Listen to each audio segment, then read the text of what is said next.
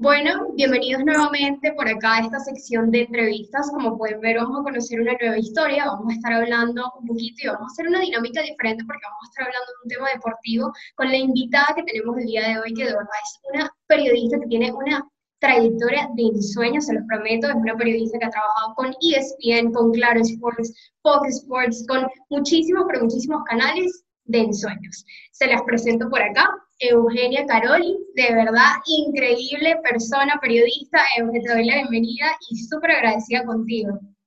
No, gracias yo por invitarme a, tu podcast. Estoy de verdad demasiado feliz, demasiado orgullosa de ver que cada vez hay más venezolanas enalteciendo el, la figura de la, mujer deporti de la mujer en el mundo del deporte. De verdad que muy feliz y muy agradecida de que compartas tu espacio conmigo.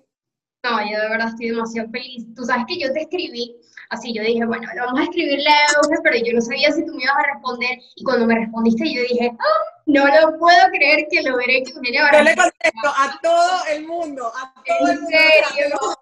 Hay gente que me escribe y me dice, tú eres lo máximo que me Es como que, bueno, o sea, ¿para qué tengo mis redes sociales? Para compartir y para comunicarme con la gente que me sigue, sino para qué lo tengo. Para eso hago pura televisión, ¿no? Un, un canal de una sola dirección.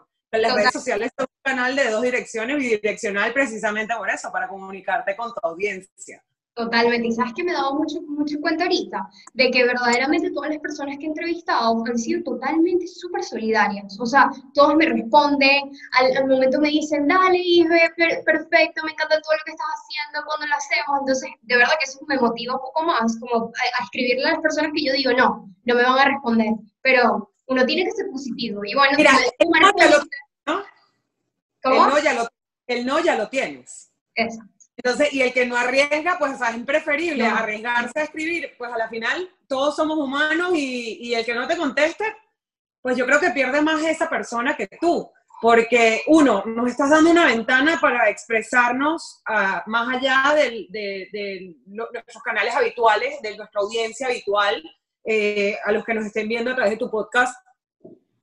Hola, eh, probablemente es una audiencia nueva que no me conoce. Eh, tú eres una persona que, que, además se merece el respeto, al igual que todas las mujeres y todos los periodistas por y todas las personas en general se merecen el respeto de, ya sea la respuesta sí o no, es lo que te decía, el, no ya lo tienes, entonces, este, es eso, es el que, el que no arriesga no gana, definitivamente.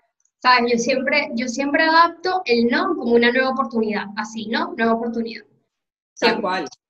Bueno, vamos a comenzar a conocerte un poquito para que las personas también entren como en contexto con la entrevistada del día de hoy. Y por eso vamos a conocer un poquito tus inicios, porque mira, yo tengo entendido de que tú comenzaste todo, todo este trayecto en el mundo del, del periodismo con una página web, se llamaba De Portadas, y era una página web con unas amigas, ¿cierto?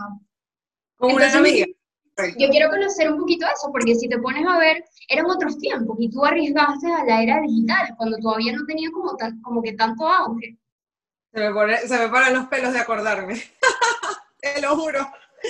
Mira, yo, yo trabajaba en PepsiCo en ese momento y esto fue en el 2010, o sea, yo estudié comunicación en, en, Florida, eh, Florida, International University aquí en Miami. Eh, luego hice un máster en producción eh, de cine y, de, y bueno, hasta ahí llegaba ese, ese periodo donde yo pensaba que hasta ahí iba a llegar mi carrera educativa, ¿no? O sea, como, como estudiante. Me voy a vivir a México a trabajar en una productora de cine, termino trabajando en marketing y relaciones públicas en PepsiCo, y por cuestiones de la vida, mira, es como decía Steve Jobs, uno no puede conectar los puntos viendo hacia adelante, sino viendo hacia atrás. Entonces, de repente estamos en el 2010, yo tenía cuatro o cinco años graduada de la universidad, ya trabajando, había hecho algunos cursos de, locución, de actuación aquí con Marta Zabaleta del CEA de Televisa.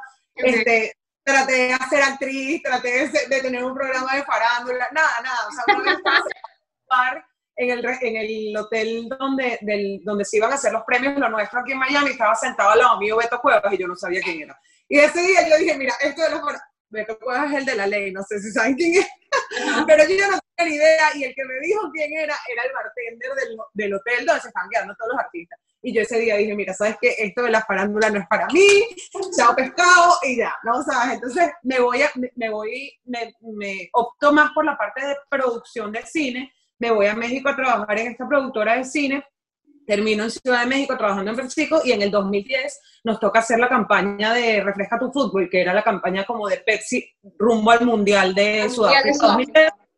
Y ahí fue donde como que todo me hizo clic, o sea, mi, mi carrera como, como comunicadora social, que yo hice publicidad y periodismo en la universidad, o sea, mi, carrera, mi licenciatura fue publicidad y periodismo. Ajá, este, la, como que lo empecé a atar con todo como mi, mi experiencia de producción de cine, como productora de cine, este, creadora de contenido, como creativa, ¿no? Y entonces, bueno, surgió esta idea de portadas que básicamente lo que buscaba era involucrar a la mujer, estamos hablando hace 10 años, esto es una locura, o sea, yo no entiendo cómo en qué momento pasaron 10 años y yo siento que fue ayer. Em, el lema de portadas era, eh, buscar, era, la misión de portadas era buscar involucrar a la mujer como espectadora del deporte. Entonces, no era la, mujer fitness, no era la mujer eh, que, jugaba fútbol, no era la mujer, nuestro nicho era la mujer normal y corriente, fanática, que se ponía la camiseta de su equipo y, e iba al estadio a apoyar a su equipo, independientemente del deporte. No era un blog de fútbol, era un blog, 100% un blog. La verdad es que nos fue súper bien. Yo me acuerdo, nosotros lanzamos de portadas en julio del 2010 y en septiembre, octubre estábamos patrocinadas por Adidas. Y desde entonces, o sea, ha sido una de las marcas con las que yo he crecido este, dentro del mundo del deporte, he optado por apoyarme y por apoyar a la mujer en general. Este, y bueno, en eso estoy eternamente agradecida porque sí me llevaron muy de la mano y me abrieron una oportunidad enorme de poder ser una de estas primeras creadoras de contenido digital en, en el mundo en el mundo deportivo. ¿Se cortó? Sí, ¿Eh? tranquila. Sí, sí te veo. Sí, me dieron la oportunidad de ser como una de esas, o las primeras mujeres creadoras de contenido dentro del mundo digital, ¿no? O sea, en ese momento mi plataforma era yo misma, o sea, yo, me acuerdo, yo decía, yo estaba haciendo TikToks hace 10 años cuando no TikTok. Y, el contenido que hoy en día lo ves como algo muy normal en las redes sociales, los stories, tal, yo tengo, yo lo vengo haciendo hace 10 años, grabando con la GoPro, grabando con el celular, y yo me acuerdo que, o sea, a mí me, a mí me tenían prohibido entrar a las zonas mixtas porque no tenía una cámara gigante y tal, hasta que, bueno, poco a poco fuimos abriendo campo no solamente a la mujer, sino también a esta nueva era digital, donde todo es más sencillo, todo es más inmediato, todo es más eh, en el teléfono, o sea, como no sé, y ahí vamos, y de repente uno se voltea y dice, wow, pasaron 10 años y ahorita todo el mundo está con la GoPro, etcétera, ¿no? Total. Eugenia, a ti te daban la oportunidad de, de acreditaciones con, con, la página, de ir a eventos. Eso, fue un dilema. O sea, eso fueron años y años y años de aprendiendo catalán, escribiendo los emails en, en, catalán al Barça para que por favor me tomaran en cuenta. En el Madrid, un par de, en Madrid, un par de veces me acreditaron también, pero esos fueron años y años de, intentándolo porque en España la verdad es que sí creo que están un poquito más atrasados en ese sentido de la credibilidad del medio digital y no se tomaban en cuenta los medios digitales como medios oficiales. Tenía que ser la radio, televisión o periódico, imagínate. Entonces yo decía, estamos en el siglo XXI, ¿cómo? Entonces, oye, al Madrid, a los clubes más grandes, enfocándose 100% y creando su propio contenido para sus redes sociales. Esto es algo que yo les vengo diciendo a la gente de marketing, a la gente de comunicación de Barça hace 10 años, si me hubiesen hecho caso antes, pero bueno, mejor tarde que nunca, o sea, por lo menos en el tren, en el vagón del tren digital, porque eso era, era, yo sentía que era como misión imposible, o sea, obtuso, sí, y es increíble cómo ha crecido, porque viste, bueno, en estos días vi la noticia que el, la página de, el canal de YouTube del Barcelona tenía 10 millones de suscriptores y que ha sido el único club que ha, llegado a esa cifra.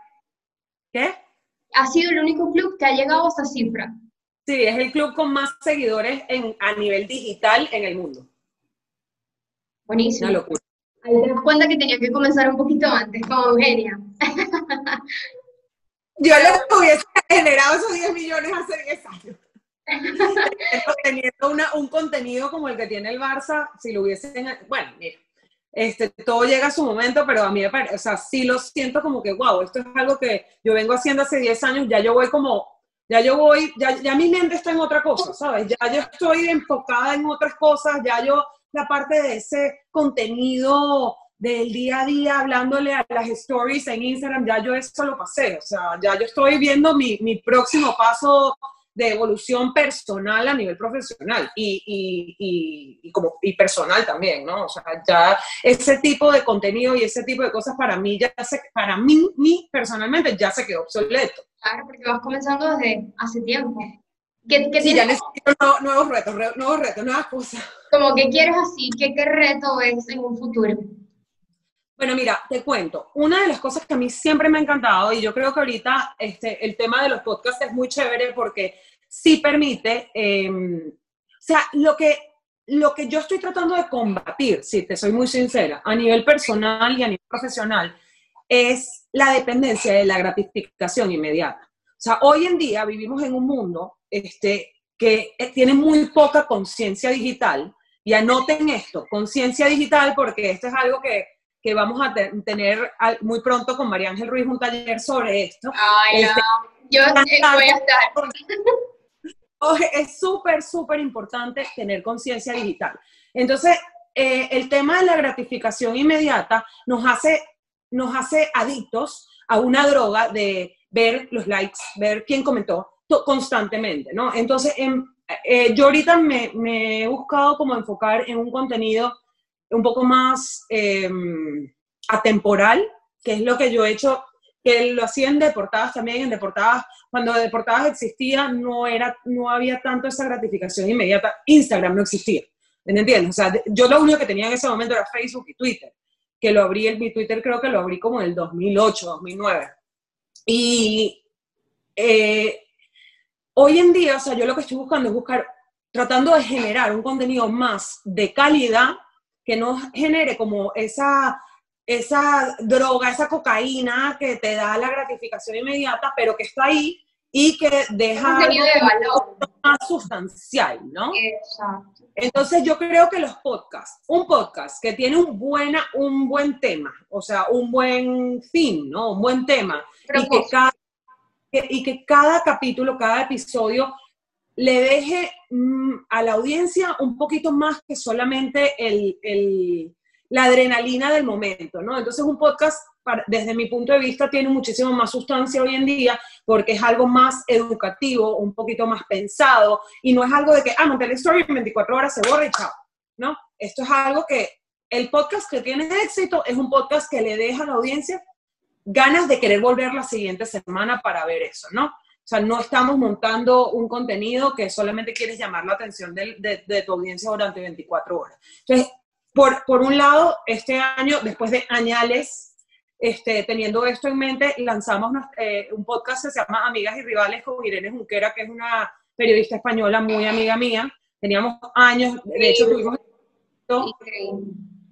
tuvimos el proyecto, eh, eh, o sea, armamos el proyecto para televisión, no se dio, o sea, lo querían para televisión española, luego no se dio, era complicado, yo estaba viendo en Barcelona y viene en Madrid, pero bueno, ahorita con la tecnología, incluso, y bueno, la, la cuarentena nos dio la oportunidad perfecta para, para lanzarnos a, como nueva aventura, este, que bueno, poco a poco vamos constancia, este, todas las semanas, los jueves sale nuestro, nuestro capítulo semanal, de verdad que llevamos desde abril súper constantes, súper organizadas, cosas que es una cosa nunca antes vista de Irene y mía, porque somos un desastre, o sea, no nos podemos poner de acuerdo ni para hablar por teléfono. Este, obviamente ella súper ocupada. amigas y rivales. Literal, literal, porque aparte ella es de Madrid, yo soy del Barça y nos amamos con locura, pero nos picamos y está muy divertido. O sea, tenemos nuestros capítulos un poquito más serios, más, te digo, más sustanciales, y también tenemos capítulos más light, más divertidos, porque bueno, tampoco les vamos a venir aquí con un culebrón, ¿no?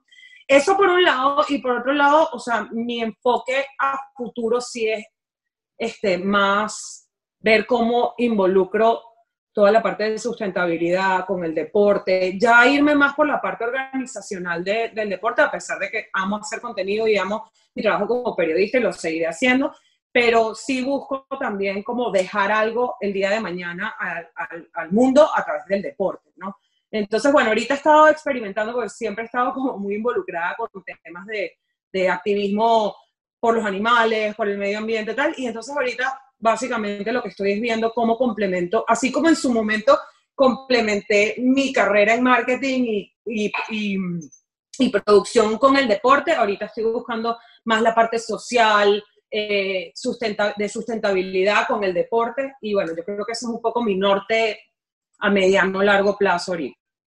Me gusta mucho lo de amigas y rivales, porque ustedes también han tenido como esa diversidad de temas y también han tenido muchísimos temas sociales porque han tratado lo que viene siendo la homofobia en el deporte, han tratado esos temas que también son un poco como relevantes hoy en día. Entonces sí quisiera saber un poquito, a ver, el propósito de ustedes es verdaderamente brindarle al, al oyente, al espectador, eh, contenido diverso, así como tú me estás comentando ahorita. Sí, exacto. O sea, es lo que digo. Si cuando nosotros tenemos un tema, un, capítulo un poquito denso, como el de la homosexualidad en el deporte, que lo tocamos con la, con la psicóloga Elaine Sánchez, eh, hablamos, fue un tema denso, o sea, fue un capítulo denso. Y luego tenemos otro capítulo que la gente se puede haber muerto a la risa o pueden haber dicho, ay, el, de, los peinados. No, el de los perros, no sé si era el, de los perros. Ese no lo he visto, pero sí oí los peinados y me reí un mundo. Es que a mí me Sí, el de, los el de los peores peinados del fútbol fue demasiado cómico y el de la semana pasada fue los periodistas más perros. Pero claro, el titular, el titular, el titular, y como nos ponen a veces eh, artículos de que las periodistas más buenas y bromas así ah. súper retro, pues nosotros también nos divertimos con nuestros titulares, pero era comparando a cada uno de los jugadores no solamente físicamente, sino de sus habilidades, su personalidad y tal, con los perros, ¿no? Entonces, uno de los ejemplos era, era este, Piqué, un golden retriever, porque, porque se parece físicamente y te provoca como abrazarlo. Y Entonces, bueno, el Piqué era golden retriever. Y bueno, Messi, Messi, ¿quién fue? Messi, Messi era un chau chau. Irene le dijo que un chau chau porque, porque ni que le tires la pelota corre. Dice. Ay, Dios mío, qué bendito. Ella me picada, ya quisiera ella tener a Messi en el Madrid. Total. Mira, no, a mí me encanta, me encanta lo que es Amigas y Rivales, porque de verdad que complementan mucho la rivalidad, pero también dan demasiada risa y de verdad que el contenido es muy bueno, porque no, de verdad, nos hacen los jueves, literalmente. Ahorita vi que sacaron uno y ahí lo tengo en la, en la, en el timbre de, de YouTube, lo tengo ahí puesto para verlo más tarde de verdad que no me pierdo ninguno. A mí me y hoy salió el de, hoy, sale el de, mm, esta semana es el de los herederos de la liga, que está muy bueno porque sí es un poquito más deportivo, pero igual, o sea, igual sigue teniendo su toque de humor. Yo cada vez que veo los capítulos cuando salen ya, te lo juro, me muero la risa yo de nosotros mismos. O sea, que yo espero que ustedes también se rían igual. No, me encanta, pero sí nació por la cuarentena, o sea, se dio todo en estos momentos. Bueno, empezamos el podcast, sí. O sea, fue cuando finalmente nos pusimos de acuerdo y que, bueno, ya, es hora de... Es el momento. proyecto, tal. Irene y yo tenemos, yo calculo que mínimo cuatro o cinco años este, con el concepto de amigas y rivales. Sí. De hecho, en, mira, yo diría que como en el 2015, 2016 fue que nosotros le presentamos el proyecto a Televisión Española. Em, entonces, sí, esto ya... En Barcelona. Sí, yo vivo entre Miami y Barcelona. Yo voy y vengo. Ahorita, bueno, ahorita estoy varada en Miami por, por todo el tema de la cuarentena y eso, pero yo vivo mitad del tiempo en Miami, mitad del tiempo en Barcelona. Y entonces, bueno, claro, ella, ella estaba en Gran Hermano en, un, momento, yo estaba viajando muchísimo también a diferentes eventos este, todos los años. Y bueno, era complicado a nivel de logística, a nivel de presupuesto, en, una, en un momento donde los, bueno, ya lleva varios, varios años, pero en un momento donde los, medios deportivos en España, uno, no apostaban tanto por este tipo de contenido, quizás poco a poco más, por lo que hablábamos al principio, no apostaban tanto por, por la innovación ni por el contenido digital, etcétera. O sea, siempre allá, hasta el sol de hoy, todo es muy metódico, todo es muy chapado a la antigua, como se han venido haciendo los, los programas de televisión desde hace 50 años, y eso eh, es muy difícil sacarlos de su estructura, la verdad. Pero en algún momento tendrán que cambiar esa filosofía, ¿no? Bueno, mira, poco a poco se han ido abriendo al tema de redes sociales y tal, pero cuando nosotros aquí en Latinoamérica y en Estados Unidos teníamos ya años en Instagram, ellos allá no tenían idea de lo que era Instagram. O sea, no tenían idea. ¿De verdad? Sí, sí, sí. el tema de los influencers en España empezó hace, empezó fuerte hace cuatro años. Sí, sí, tienen un retraso ahí de, a nivel de innovación digital, sí tienen un delay importante. Pero bueno, es que es un país que está muy, muy acostumbrado a hacer las cosas tradicionalmente como se vienen haciendo hace mucho tiempo y si les funciona, no salen de ahí, ¿no? Entonces sí, para mí sí, me, sí se me complicó un poco como llegar allá y, y, como que querer hacer, innovar, tal, siempre, yo siempre decía que yo en España trabajaría en España siempre ha sido como nadar contra corriente, es como, vamos a hacer esto, la idea, no sé qué, tenemos los jugadores, tenemos el contenido, tenemos el acceso, tenemos todo. Que no, ok. Es complicado. Pero, pero mira, eh, tú has tenido la oportunidad de literalmente viajar por el mundo, ir a cantidad de eventos deportivos, cubrirlos, has ido a Champions, Copas Américas, Mundiales, de todo. Pero verdaderamente, ¿con cuál así te quedas? oh my God, este. Con uno, tiene que ser uno. vamos, a, ponerte la, la Mira, eh, para mí, honestamente, Rusia fue insólito. Fue insólito porque yo tenía cero expectativas y fue un país que me sorprendió en todo sentido de la palabra. O sea, yo había estado en Rusia, en San Petersburgo una vez, en un crucero de turista total, y llegué al Mundial, pues llegué al Mundial, sí, yo llegué cuando, el 11 de junio, una cosa así, como tres días antes de que empezara el, Mundial, sola a Moscú. Eh, al día siguiente llegaban varios amigos míos, periodistas también. Y desde la gente el ambiente en las calles, la comida, la hospitalidad del ruso, o sea, fue una cosa increíble. O sea, el ambiente que yo viví en Rusia y que, hey, las distancias en Rusia son importantes, ¿no? O sea, yo me eché 15 horas en tren de ida y 15 horas de vuelta. O sea, en un periodo de 48 horas yo estuve 30 horas montada en un tren para ir al partido de México, no me acuerdo contra quién, en Rostov-on-Don. 15 horas, 15 horas en tren sola este, sola. Eh, sola, pero, me monté en el tren y eran puros mexicanos y, éramos, y, tú feliz con los mexicanos? No, no, no, feliz, o sea, íbamos gozando, estábamos en, las cabinas eran como de literas, entonces era yo y tres chamos mexicanos en la cabina y bueno, eso fue demasiado chistoso. Llegué, fui al juego y del juego me regresé a la estación de tren para regresarme a Moscú. O sea, en 48 horas estuve 30 horas montada en el tren o más, no me acuerdo fue, eso fue una locura.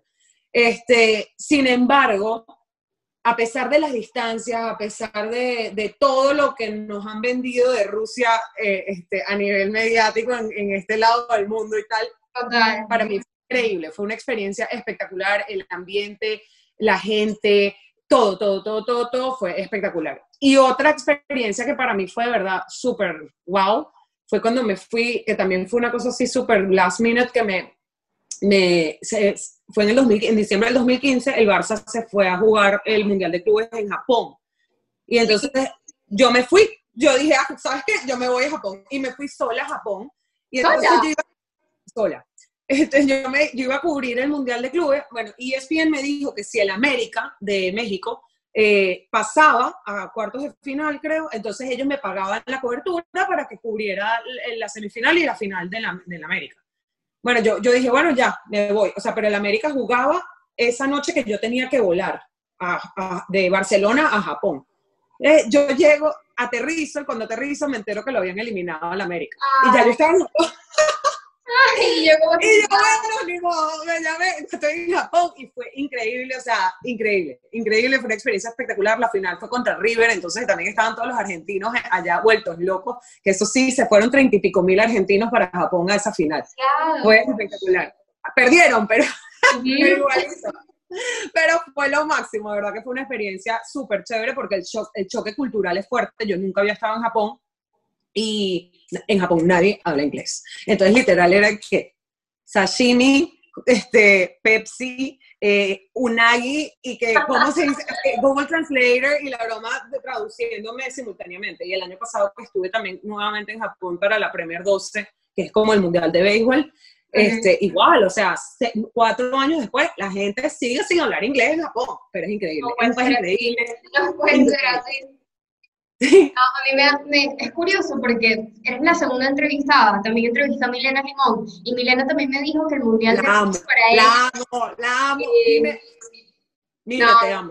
Mile también, tu amor, de verdad que a mí también. Ella fue mi primera entrevistada. Yo hice un curso con ella y obviamente le dije, Mile, tú tienes que ser la primera entrevistada de mi, de mi podcast, de mi, de mi canal no, claro, y tal, chévere, hicimos la entrevista y bueno, una de las cosas que me dijo fue eso, que verdaderamente le impresionó Rusia porque cubrió sus, sus expectativas. Y bueno, es la segunda que me lo dice. Bueno, de hecho estuvimos juntas en Rusia, entonces fue espectacular. Bueno, ves. gozamos, porque fue, fue una experiencia totalmente inesperada. Y te digo, yo estuve en el Mundial en Brasil, que Brasil es como, cuando tú piensas en un país futbolero, piensas en Brasil. Y mi experiencia en Brasil obviamente fue espectacular, pero nada como Rusia, de verdad.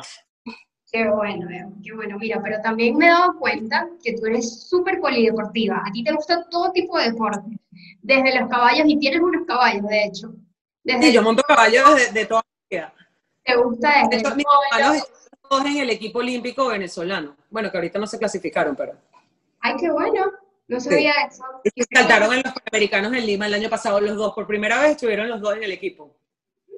¿Y que eso, eso cómo fue para ti? Seguro fue un orgullo enorme. Unos nervios horribles porque aparte estábamos en Lima, hacía un frío horrible, no paraba de llover y los dos entraban a la pista. Yo decía, yo, yo puedo controlar los nervios de un hermano en la pista compitiendo, pero los dos, o sea, no, no pero les fue súper bien y la verdad que fue un orgullo también estar ahí. No solamente, no estaba como periodista en los Panamericanos este año, en el 2015 sí estuve con ESPN en, en Toronto, este en el 2019 en Lima me tocó ir solamente como cheerleader.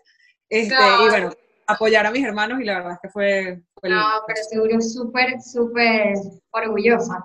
Mira, bueno, entonces lo que te decía, que me he dado cuenta de eso, porque tú en las redes sociales lo transmites de todas las formas, de que verdaderamente te encantan todos los deportes y que no solamente te encierras con el fútbol, verdaderamente. A ver, cuéntame un poco, ¿cómo te ha traído esa pasión por todos estos deportes?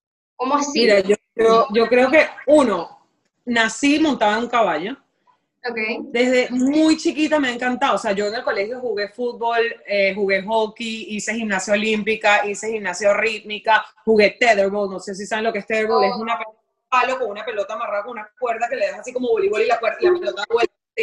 Eso es lo que el campamento y me fiebre y mi mamá me puso un palo de tetherball en el jardín de la casa. Este, desde chiquita hice eh, eh, esquí en agua, wakeboarding, después me fui al campamento otra vez a dar clases de equitación, de esquí en agua y de wakeboard. Mi hermano es un loco, ahora anda, de que, además de montar caballo, el, anda, se compró una, un wakeboard y anda haciendo mortales. Sí, tengo una familia bastante loca por los deportes. Bastante deportiva. Sí, mi papá estuvo en el equipo de Oxford de esquí cuando estaba en la universidad este, entonces, bueno, crecí esquiando en agua, esquiando en nieve, este, jugando fútbol, jugando hockey, haciendo de todo. Sí, no soy así como muy, muy de que, este mi, si me preguntas, mi deporte de toda la vida, que he hecho toda la vida, que he practicado, que he competido realmente, ha sido los caballos. Eh, pero bueno, así como he competido en los caballos que competí en el, en el sudamericano juvenil, en el America's Cup, o sea, sí viajé internacional compitiendo con los caballos, este, Ahorita estoy empezando, voy a empezar a entrenar para competir este, en, en esquí de nieve. Este, que bueno, es algo que, sí, es algo que he hecho toda mi vida, pero que nunca lo he hecho como a nivel profesional y ahorita, bueno, me ha dado como que voy a empezar a hacer eso, a ver, a ver qué tal me va. Este, pero sí, toda la vida he sido súper, mira, yo he tenido como mis épocas de deportes, ¿no? O sea, el fútbol siempre fue parte como de mi casa, es un tema muy cultural, mi abuelo era búlgaro, mi otro abuelo era húngaro, mi papá nació en Brasil, o sea, en mi casa creo que Risto Stoikov como que dijo, en esta casa se ve fútbol y se ve el Barça y punto. Total. Además de que familia húngara también, entonces sí, sí se me, se me inculcó como el tema del Barça desde muy chiquita, este, pero también tuve mi época súper beisbolera de la MLB. Te iba a preguntar eso, te iba a preguntar eso porque tú eres venezolana y aquí desde chiquito uno vive la pasión por el béisbol. Mira, yo me acuerdo, este, por ahí por el 90, los mediados de los 90, te puedo decir que 96, 97, 98, nosotros pasábamos siempre los veranos en yo Colorado. no había nacido. ¡Ah! Bueno, mi hermana, mi hermana la más chiquita, yo estaba chiquita, yo tenía 12, 13 años. Mi, mi hermana la más chiquita nació en el 99, o sea, que ese es más o menos como de tu edad. Sí, yo nací en 2001. ¿Qué?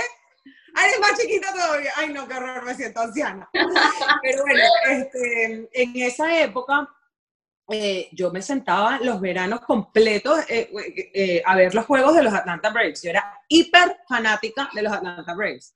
Entonces sí he tenido como mis etapas donde, el- de hecho, todo el año pasado y el año antepasado estuve trabajando como, como, como Head of Content, directora de contenido de toda la Confederación Internacional de Béisbol y Softball. Ahorita, bueno, tenemos todos los eventos parados, entonces obviamente no estamos trabajando mucho, pero como que volví a, a- después de muchos años de fútbol, fútbol, fútbol, fútbol, y bueno, este, haciendo los caballos, obviamente, de vez en cuando, porque me narro el- el Global Champions Tour de equitación, que es como la Fórmula 1 de equitación para Fox Sports, Ok. el- el- en México yo lo narro. Entonces, sí me han dado la posibilidad de poder también ejercer como periodista en otros deportes que también me apasionan, pero mi fuerte a nivel profesional siempre ha sido el fútbol. Entonces, el año pasado, el año antepasado se me presentó esta oportunidad para trabajar con la Confederación Internacional de Béisbol Softball, que es la WBSC, y fue como, wow, o sea, tengo años que no veo un juego de béisbol, porque yo tenía tantos años viviendo en Europa que allá realmente es muy poco el béisbol que se ve y por los horarios también se me complicaba un poquito, ¿no?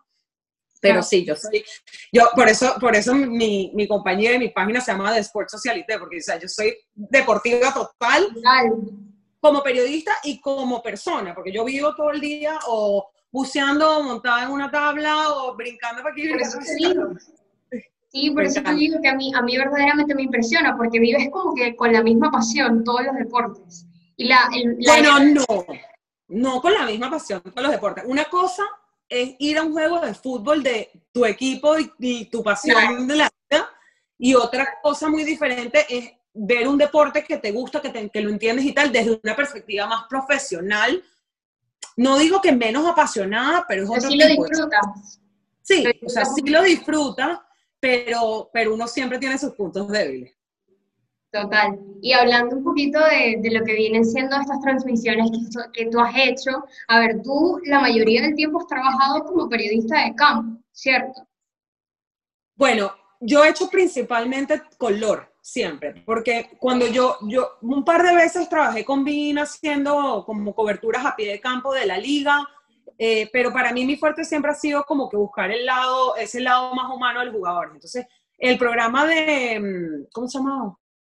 Redes en ESPN que yo hacía, yo hacía las entrevistas donde me iba a casa de los jugadores a entrevistarlos a saber qué es, cuál, es tu vida fuera del, del fútbol, qué es lo que, cómo es lo que a ti te gusta, o sea, qué es lo que a ti te gusta hacer más allá de, de andar persiguiendo un balón o entrenar tal, tu familia. Entonces, ese es el tipo de entrevistas que yo siempre, en lo que yo siempre me enfoqué desde deportadas, era como buscar ese lado más humano del jugador. Y también eh, la parte de, del fan, ¿no? Del aficionado. Y Porque- eso es lo que te iba a decir. Ajá, sí. Eh, para mí eso me, eso me apasiona muchísimo más que mm, narrarte o analizarte un juego. Hay demasiada gente narrando y analizando juegos. Total. Todo el mundo hoy en día es analista y, y- narrador deportivo. Hoy todo el, todo el mundo critica y habla como si tuviesen conocimiento de un futbolista que ha jugado o el técnico que está en el banquillo. Entonces, para mí, realmente, a nivel de periodismo, yo me he enfocado muchísimo en, en tratar de llevar a la persona que está viendo mi contenido a través de una pantalla, se sienta lo más cercano posible a la experiencia de ver el juego en vivo. Entonces, eso es lo que yo, como que ha sido siempre mi meta, ¿no? Acercar al aficionado que no está ahí físicamente a lo que es la experiencia del juego. ¿Por qué? Porque tú tienes el juego en vivo, tú te fuiste a ver tu juego, tú te pusiste tu camisa del Barça, del Madrid, de los, de los Leones de Caracas y te fuiste para la universidad, lo que sea. Tú te fuiste para el estadio y gozaste y te caíste a birra y te comiste perro caliente y le tiraste el- el- la birra al tipo al lado cuando metió el honrón, el del otro, el de Magallanes. Típico, típico. Eso es una experiencia. Ahora, el, la persona que no pudo ir al estadio y se quedó en su casa viendo el juego por televisión tuvo una experiencia completamente diferente, ¿verdad? Totalmente diferente. Ni se tomó la, bueno, se tomó la birra en su casa, pero no tuvo la, la pasión, no sintió la pasión que se vive en un estadio. Entonces yo siempre dije, wow, o sea, ¿cómo hacemos para que a través de nuestro contenido la persona que nos está viendo se siente que estaba ahí? Y gracias a Dios, o sea, gracias a Dios, muchísima gente me ha dicho, wow, es que yo veo tu, vi tu video y me sentía ahí, o sea, o vi tus stories y me sentía que estaba ahí contigo. Qué chévere, esa es mi misión y eso, y, y, me, hace súper feliz saber que a través de, de, mi contenido, lo que les digo, o las, mis entrevistas, puedan sentirse un poquito, un poquito más cerca del deporte, de lo que es la realidad del deporte. Y la realidad del deporte no es un debate político como el que vemos en la mayoría de los programas deportivos, ¿no? El deporte es, un, es algo que te tiene que hacer vibrar, te tiene que hacer, no es, o sea, son dos conceptos completamente diferentes, lo que se vive y lo que te proyectan a través de una pantalla. A mí me encanta cuando por lo menos eh, te toca a ti como periodista, eh, que si entrevistar a los aficionados fueras de, de, lo que viene siendo el estadio, entonces ahí vives como que más de cerca, como tú dices, qué es lo que verdaderamente está sintiendo la persona en el estadio. Entonces sí te quería preguntar cuál ha sido como tu experiencia en cuanto a esto de entrevistar a los aficionados, hablar un poco de ellos, tu experiencia así como más, como más loca así como más... Porque mira, ah, yo me he dado cuenta que verdaderamente los fanáticos hacen unas cosas que el periodista queda como que... Mira, primero que nada, te voy a ser sincera. Si a mí me ponen a elegir, me dicen, estás en, afuera del estadio, me dicen, Eugenia, ¿qué prefieres hacer, zona mixta o hacer afición? Yo me voy a ir siempre a hacer la afición, porque el aficionado siempre va, va a ser auténtico. El futbolista, tú puedes lograr que sea auténtico contigo, pero por lo general el futbolista en una zona mixta viene programado para decir A, B y C, y a todo el mundo le responde lo mismo. Entonces, eh, a menos que tú tengas como la habilidad de poderle cambiar el chip y que se suelte y se sienta cómodo contigo y te hable genuinamente, ¿no? Pero son muy pocos los futbolistas que realmente tú les vas a dar la confianza, a menos que te conozcan ya, de poder soltarse y de, de poder decirte o sea, darte una respuesta auténtica y no preprogramada en el vestuario antes de salir a la zona Entonces, eso, eso lo quería como dejar así como side note, es obviamente mi experiencia, cada quien este, lo verá diferente, ah, pero bueno, uno ve, sí, uno ve las respuestas de los futbolistas, son como, es como un guion, siempre, en todo sí. Es como, ya, brother, o sea, ya. Molesten más, analicen ustedes a partir de que los pobres niños se van a bañar dame un titular, no sé, dime algo diferente. Exacto, entonces bueno, sí, esa búsqueda del titular es como un reto que, ay, a mí no me motiva. Pero la parte de los oficiales, mira, la, la, experiencia más loca que me ha pasado a mí, obviamente, fue el, en Brasil, en el Mundial de Brasil 2014, después del, del, del juego de México, este, Ajá, la foto no, es un video de cinco segundos yo con la boca horrible, que cuando yo lo vi en el estadio y, y pero jamás se me ocurrió que eso estaba saliendo en televisión. Cuando salí tenía, tenía 289 WhatsApps y, y bueno, fue una locura. Mm, pero, o sea, más allá de la foto, en Brasil se hizo tan viral como todo el tema de la cara, porque eso fue un juego México-Brasil. Entonces, eso fue el 16 de junio. El mundial estaba empezando. O sea, el mundial tenía cinco días. Todavía me quedaban tres semanas de mundial. Cada vez que yo llegaba a mí no me dejaban grabar. No me, o sea, yo llegaba así con mi GoPro, mi micrófono literal, con el palo, con la y eso era, se me atravesaban, se me atravesaban. Yo me acuerdo perfecto, estaba un día haciendo una entrevista a Carlos Vives, afuera del estadio, en Sao Paulo. Y la gente se me atravesaba en el medio de la cámara y Carlos, y yo decía, no, no, no, no, foto, foto, nación mexicano, lo que sea. Foto, foto, foto. Pero tú sabes que es loco, que durante tres semanas, cada persona que me pedía una foto, me pedía foto con la cara con la, que salí en la foto. Entonces yo regresé desde el mundial con dolor de mandíbula. O sea, horrible. O sea, todo esto así acalambrado de tanto hacer. bueno, Eso debe ser ¿no? que se, lo, se, lo, se les debe a la, todos se los debemos, se debemos a la afición, la verdad. Total. Bueno, Euge, mira, vamos a hablar un poquito porque todas las personas que te conocen y te siguen por las redes sociales saben que tú eres fanática del Barcelona. Entonces, como dije en el principio, de, en, el, en, el, intro de, de, esta entrevista, dije que íbamos a estar hablando un poquito de lo que viene siendo el deporte, el Barça y todos los temas que por lo menos hoy en día son como muy relevantes en el club como tal, porque en realidad están pasando muchísimas cosas. Entonces, bueno, primero vamos a comenzar hablando un poquito, porque hoy se cumplen 20 años de que Messi llegó a las instancias del Barcelona. Entonces, si quisiera saber un poquito como verdaderamente qué significa eso para ti como fanática del, del Barça. Bueno, mira, para mí es, es, mucho más allá de tener un jugador, o sea, por eso cuando se estaba hablando sobre la, la posible salida de Messi, decía, Messi no se va a ir del Barça, o sea, Messi no es como eh, Benzema, que lo ficharon en Madrid, estuvo siete años, se va, se queda, o Cristiano. Cristiano que llegó del United al, al, al, Madrid, ganó todo, sí, wow, top. Él y Messi, el dúo dinámico de la historia. O sea, estamos hablando de 20 años, estamos hablando de que Lionel Messi, o sea, uno conoce a nivel profesional, a nivel de futbolista profesional, es el Fútbol Club Barcelona. Newells tenía 13 años cuando llegó al Barça Messi. Entonces, es un jugador que más allá de, de que, uno, el fútbol, el, el, Barça le ha dado todo a Messi, el Messi le ha dado todo al Barça, es más allá de, de la relación fútbol-club. O sea, tienes una familia que, que da todo, o sea, sus hijos, el cuento de Messi, el, cómo lloraban sus hijos cuando les dijo que, se, que había la posibilidad de irse. O sea, tú no puedes de, hacerle a tus hijos que tu último juego con el Fútbol Club Barcelona fuese un 8-2 con el Bayern, ¿me entiendes? después de que tienes todo, tienes toda la, la, trayectoria para que no seas solamente el mejor jugador de la historia, sino un jugador como Totti con la Roma, que le dedicó su vida entera al club. Ya el día de mañana, yo no digo que Messi nunca se vaya a ir, pero el día que Messi se vaya a ir, se va a ir porque ya no tiene el rendimiento para seguir jugando en el Barça. Porque es, es como, es como esas relaciones que dices, sí, me voy a ir cuando ya yo no pueda ofrecer nada más a la relación, o viceversa. Ahora, aquí hay un elemento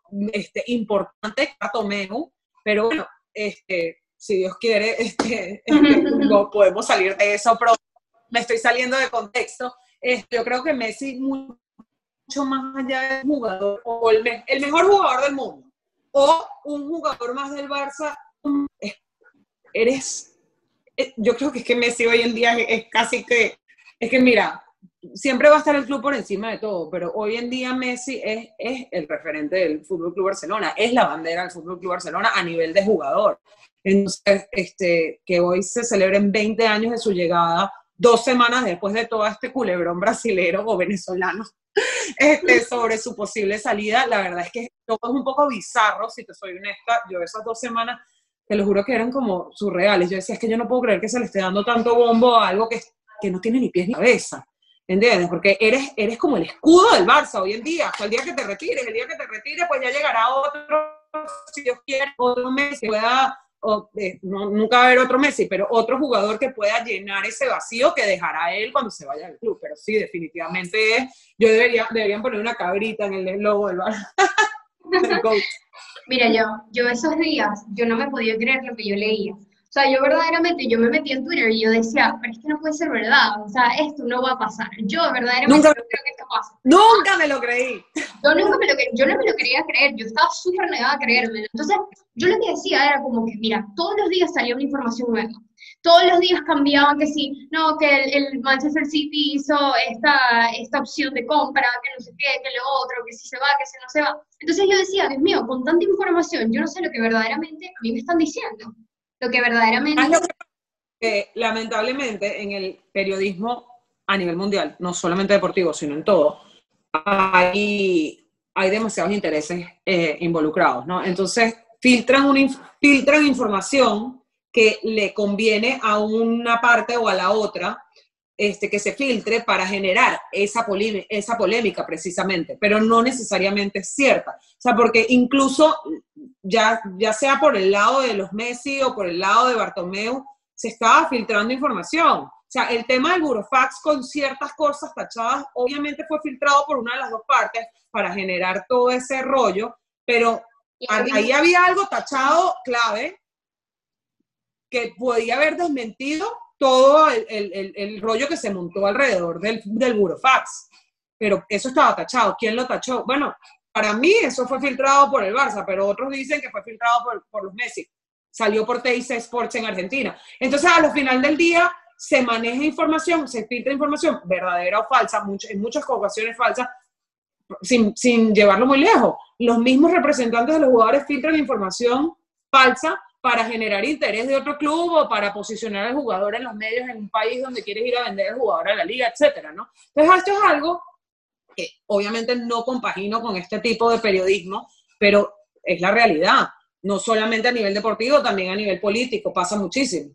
Entonces, y bueno, sabemos perfectamente cómo es el tema de la manipulación de los medios a nivel este, político, deportivo, social, económico, etcétera, ¿no? Entonces, es algo que hoy en día, y yo se lo digo siempre a mi mamá, más por el lado político, le digo, mamá, o sea, por favor, lee todos los titulares y saca tus propias conclusiones. O en vez de estar leyendo los titulares de un, de un medio de derecha o de un medio de izquierda o lo que sea, haz tu propio research.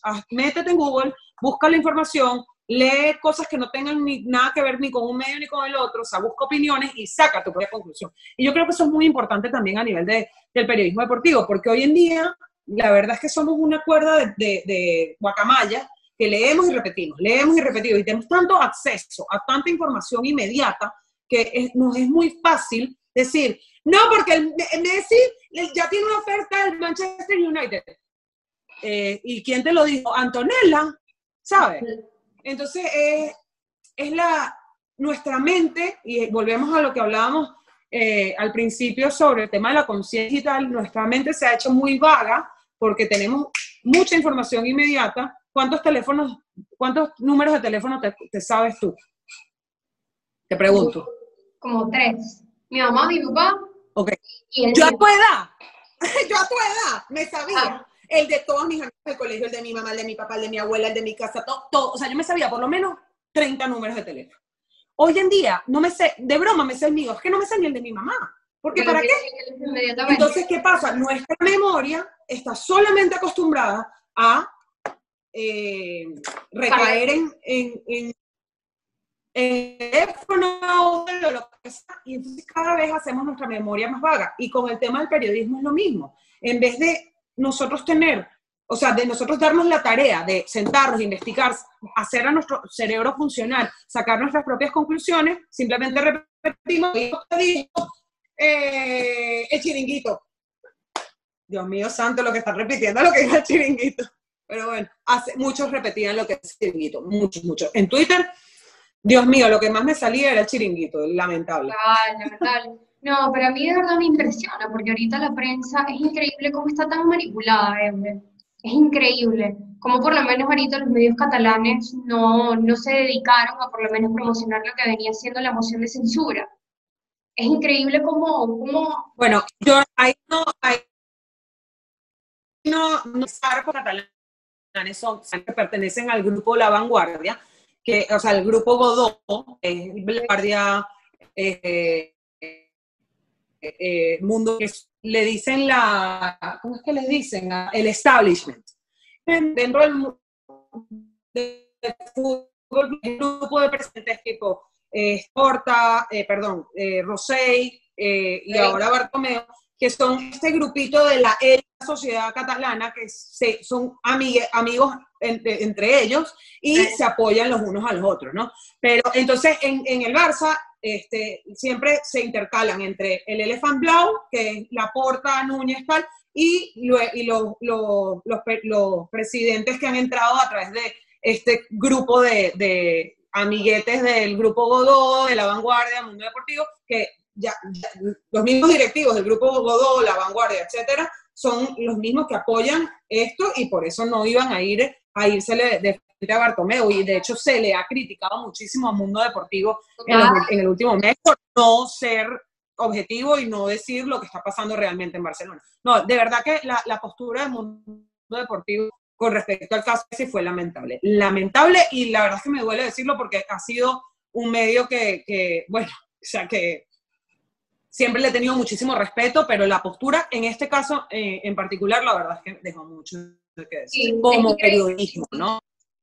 Sí, es increíble, por lo menos todos los aficionados se quejaban de eso, porque es como que, mira, eres la primera fuente que debería informarme a mí de lo que verdaderamente está pasando y estás totalmente silenciado. No, de verdad es Mira, fue tan lamentable la situación, o sea, porque yo lo veía, veía la situación de, no solamente de, otros medios, sino de mis amigos periodistas que están en Barcelona. Claro. Creo que por primera vez en mi vida me fié más de, la, de lo que decían los, los, los medios de Madrid, o sea, marca Total. lo que decían los mismos medios. Ellos informaban más. El sport, el sport es diferente, porque es que a la final el sport va más, tira más hacia la porta, el Elephant Blau, y el mundo deportivo tira más hacia el ¿no? Pero de igual forma estaban también callados, no sé. Es un tema, es delicado. Bueno, no, no, no estaban callados, porque la verdad es que todos los videos que yo vi de los aficionados entrando al Camp Nou y eso, los publicó el diario Sport. Eh, no sé hasta qué, hasta qué punto habrán dicho o omitido información, porque no estaba allá y la verdad es que no estaba pendiente de lo que, ni, lo que, ni de lo que ellos ni de lo que ningún otro medio estaba diciendo. Honestamente, yo saqué mis propias conclusiones en base a la información que a mí me llegaba directamente y, un poco a nivel intuitivo también, ¿no? Yo, yo, yo me fío mucho de mi intuición y la verdad es que me parecía algo que no tenía ni pie ni cabeza. Entonces, este, pero sí, sí, es algo, es, es, algo muy español, o sea, siempre, así como te digo que son muy cuadrados a nivel de, de, de contenido y hacer sus cosas muy tradicionalmente, este, bueno, igual que en Venezuela, en Estados Unidos en todas partes del mundo, los medios lamentablemente hoy en día están divididos para un lado para el otro, ya sea a nivel político, ya sea a nivel eh, deportivo, etc. el marca nunca te va a poner un titular enalteciendo los, los logros del Barça y el Sport nunca te va a poner un titular enalteciendo los logros del Madrid. Así es, punto. Así es. Bueno, pero yo en verdad lo que me refería es que yo sí he seguido por lo menos todo lo que viene siendo la información de esto, la moción de censura, todos estos días, las cifras que han manejado, y sí me he dado cuenta que por lo menos en los titulares colocaban muy abajito, en, en una de las esquinas literalmente, cómo iba la situación. Que por lo menos en, en Sport lo vi así, las portadas, todo. Entonces es como que no estaban diciendo del todo lo que verdaderamente estaba pasando. Entonces eso es como bueno, lo que pasa? Que también, también han habido, o sea, hay, hay, hay, hay socios del Barça que están involucrados en la moción de censura. El perrito atrás. Barça. Yo también tengo una gorda, la Esta se llama Barça. Este, ¿En serio? se llama Barça. Se acaba de despertar. Este, te digo que también este, el tema de, de los candidatos de, que han, se han unido para, para, meter la moción de censura. Vamos a ver qué, qué, pasa con el tema de las firmas y tal. Pero sí, sí me enteré y sí supe de, de, a través de otros periodistas que están allá que sí han podido escuchar al, sobre todo a RACU, que es la, la Radio Nacional Catalana, este, de, de comentarios y declaraciones que, vamos, o sea, no puedes, estás dañando, o sea, con lo que estás haciendo con las manos, lo estás dañando con los pies, literal, y luego candidatos que han, no quiero decir nombres, pero candidatos que han salido a reventar a Bartomeu durante los últimos años y ahorita te ponen una carta de que les mandó Bartomeu de agradecimiento por donar el, el bono del, del carnet, del abono del anual, ¿no? O sea, cosas que dices, o sea, ¿estás con él o no estás con él? O sea, va, va, ¿cómo, ¿cómo están los intereses de verdad que se, se, están saliendo a la luz, lamentablemente? Entonces, claro, yo entiendo también a los, a los, a los medios cuidándose un poquito las espaldas, porque es que tampoco es que ha habido como un, una, un planteamiento o una campaña estructurada que tú dices, ok, mira, la aquí está Jordi Farré con esta campaña, con esta propuesta y vamos. No, no hay una campaña, no hay una propuesta que realmente convenza del, todo a nadie, ¿no? O sea, yo creo que ahorita la prioridad de los socios es sacar a Bartomeo y después un poco se verá qué es lo que pasa, porque definitivamente lo que ha hecho Bartomeo con el club ha sido horrible. Había, Literal, literal, es difícil. Bueno, entonces también quiero saber, y hablando un poquito más de lo deportivo, ¿qué, ¿qué te esperas tú por el Barça? ¿Cuál es tu, a ver, lo que tú verdaderamente piensas que va a suceder con este proyecto de Kuman, con este funcionamiento que está eh, haciendo el entrenador, por lo menos estos partidos amistosos, no sé si tuviste la oportunidad de verlos, eh, está empleando un nuevo sistema de juego, hay nuevas ideas, los entrenamientos, ¿qué piensas tú un poquito de esto? A ver. Bueno, yo creo que lo principal que necesitaba el vestuario era un entrenador que llegara, que fuese una figura que yo creo que esto es algo que, que hace falta en cualquier club, a nivel de directiva, a nivel de técnico. Tú necesitas a un, jugador, a un entrenador que, uno, que tenga la actitud y, la, y la, la personalidad para manejar un vestuario como es el del Fútbol Club Barcelona. Tú no puedes tener a un entrenador como pasó con Valverde, que básicamente era el títere de los jugadores y que hacía y decía, y que, ay, no, pobrecito los jugadores. No. O sea, aquí el técnico es el técnico. Y el responsable por encima de todo, que es Bartomeu y toda su directiva, tienen que ser personas que sepan lo que es estar en el campo de juego, que sepan lo que es tener la camiseta del Barça puesta, que sean lo que, sepan lo que es representar el club. Ahí tenemos un montón de empresarios que básicamente están ahí gestionando a un club de fútbol como si fuese la papelera, la fábrica de papel de, de, Barcelona, ¿me entiendes? O sea, no, esto no es una empresa cualquiera, esto es una empresa que trasciende fronteras, que es la imagen de, una ciudad en el mundo, que es el símbolo de miles, o sea, que representa los valores y, y los jugadores que son el ejemplo a seguir de miles y millones de niños alrededor del mundo que es algo que va muchísimo más allá de, o sea, esto es como un, llegar a la presidencia del Barça y como lo han manejado ellos es como un estatus, es un tema de estatus social dentro de la sociedad de, de, catalana. Y no, o sea, esto tienes que ver un poquito más allá. Salvarse es una institución, institución global y como lo decía Risto Stoikov en una entrevista cuando pasó todo lo de Messi, tú no puedes tener un montón de directivos, el director deportivo que, en su, que además es perico, ¿Me entiendes? O sea, que no siente los colores del club, que en su vida se ha puesto la camiseta del club, que tienes a un montón de empresas manejando eso como si fuese, bueno, o sea, como en muchas, en muchas ocasiones ha pasado en Madrid también, Florentino Pérez siempre ha manejado el Madrid como una empresa y no como un club, además, el, o sea, más, pero bueno, es un poco no comparable porque el, el, el, Real, el Barça es de los socios. Entonces, ahí está, sí, obviamente está el presidente, está la directiva, pero a la final hay un montón de socios que tienen un voto y que influyen en la manera de, gestionar el club. Entonces tú no puedes gestionar un club como una empresa de, papel toalé cuando es un club